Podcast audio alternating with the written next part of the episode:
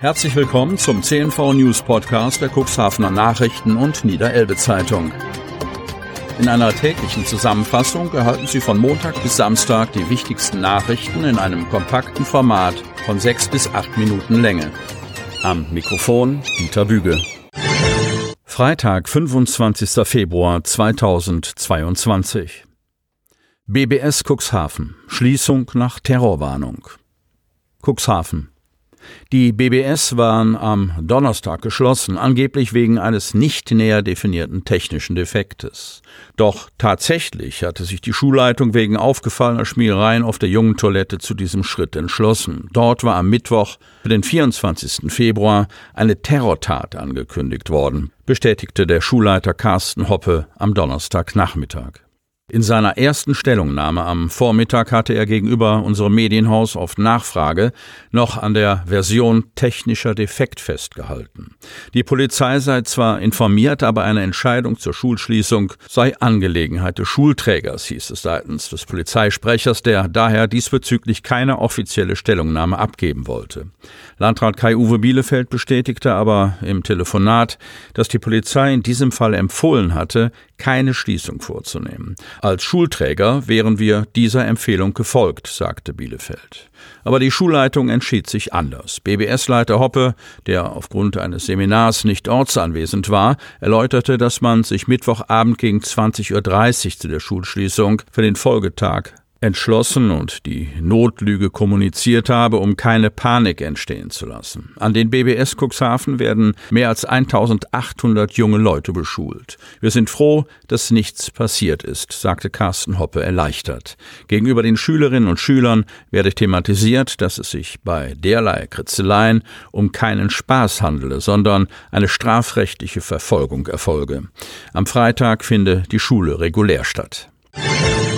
Verwirrung um PCR-Tests nach positivem Schnelltest. Kreis Cuxhaven. Wenn der Schnelltest positiv ist, führt das zu vielen Fragen zum weiteren Vorgehen. Mehrere Leser haben sich nach dem Bericht über die Probleme der Kita-Mitarbeiterinnen in Bezug auf den PCR-Test gemeldet und von ähnlichen Erfahrungen berichtet. Ich wollte sicher gehen, das Richtige zu tun, und habe mir alles, was auf der Webseite des Landkreises dazu steht, durchgelesen, berichtet eine Dame. Dort stehe, dass man nach einem positiven Schnelltest, auch einem Selbsttest, einen Anspruch auf einen PCR-Test habe und es folge ein entsprechender Link zu den Teststationen, unter anderem auch zu der von Helios. Bei ihr sei dort auch direkt ein PCR-Test gemacht worden, mit positivem Ergebnis. Ihr achtjähriger Sohn, der am nächsten Tag Symptome gezeigt und dessen Schnelltest ebenfalls positiv gewesen ist, sei hingegen, nachdem er mit seinem Vater bereits über eine Stunde in der Schlange gestanden hätte, zunächst noch einmal darum gebeten worden, einen Schnelltest im Testzentrum zu machen. Die Kita-Mitarbeiterinnen hatten berichtet, dass auch sie mit Symptomen an einer zugelassenen Teststelle keinen PCR-Test machen konnten. Wer Symptome hat, muss den PCR-Test beim Hausarzt machen lassen, erklärt Landkreissprecherin Kirsten von der Lied. Auf der Homepage des Landkreises sei dieser Satz am Dienstag eingefügt worden.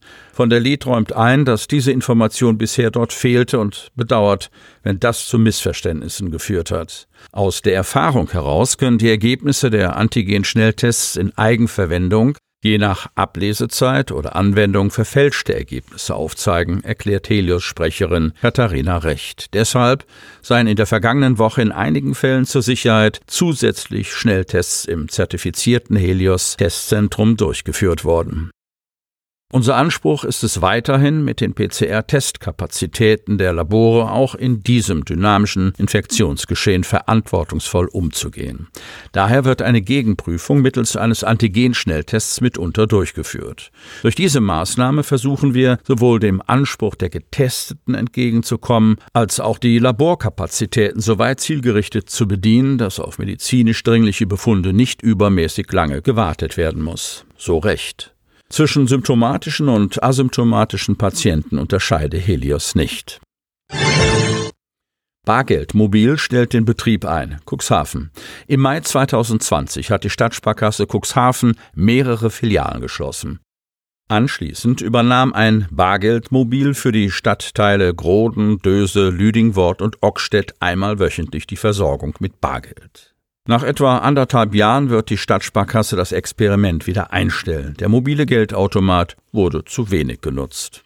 Der Service wird zum 4. März beendet, erklärt Vorstand Ralf Rüdiger Schwärz. Die Nutzung unseres Angebots ist in allen vier Standorten sehr überschaubar geblieben.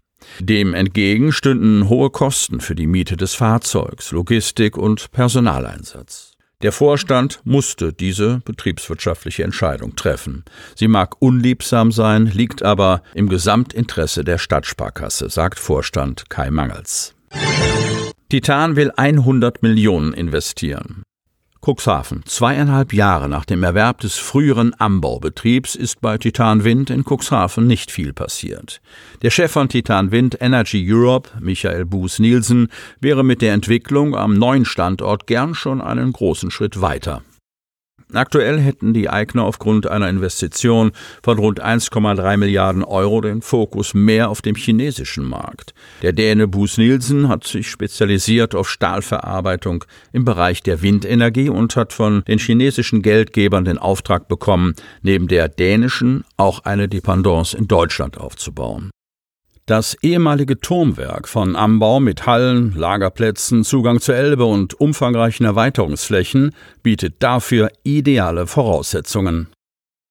Spätestens in zwei Jahren, wenn der Hochlauf beim Bau von Windparks in Nord- und Ostsee beginnt, will das Werk in Cuxhaven lieferfähig sein. Dann sollen von hier aus die ersten großen Gründungsrohre für die Offshore-Windenergieanlagen der Megaklasse, sogenannte Monopiles, verschifft werden. Weit über 100 Millionen Euro will der 2005 gegründete chinesische Konzern bis dahin in den Ausbau des Cuxhavener Werks investieren. Damit Sie ab sofort keine Podcast-Folge mehr verpassen, benötigen Sie lediglich einen sogenannten Podcatcher. Auf den meisten Smartphones ist dieser bereits vorhanden. Falls nicht, dann suchen Sie ganz einfach in Ihrem App Store nach einem kostenlosen Podcatcher wie zum Beispiel Spotify, Apple Podcast oder AntennaPod. Selbstverständlich können Sie unsere Podcast-Folgen auch direkt über unsere Website unter cnv-medien.de slash podcast anhören. Sie hörten den Podcast der CNV Medien, Redaktionsleitung Ulrich Rode und Christoph Käfer. Produktion Rocket Audio Production.